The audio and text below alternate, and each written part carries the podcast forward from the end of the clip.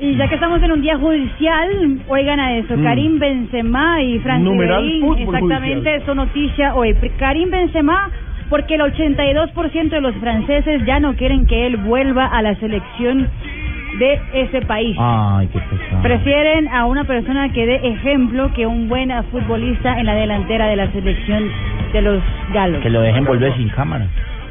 Y Fran Riveri, atención, que según la revista Closer, el mediocampista del conjunto del Bayern Múnich, ofreció un presupuesto de 15 mil euros para una docena de mujeres que pasaron un fin de semana en la capital alemana. Sin embargo, una de ellas era una menor de edad. ¿Otra vez? Según el diario francés Le Parisien, ya hay una, una denuncia y él tendrá que declararlo. Co- ¿Cómo es? ¿Cómo negrita? ¿Cómo es el diario? Le Parisien. No, repartirse. No, señora, no. Le Parisien.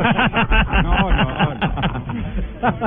Está muy buena para la alemana, hay que... Hay que No, pero es francés. No, no, es Es francés. alemán. ¿Cómo, Bueno, cómo, cómo dice Pues el periódico? Le Parisien. No, repartirse, entonces por Repartirse. favor, a engolar la lengua, más fluidez, No. fina, mucha seguridad. ¿oyó, chico? Claramente.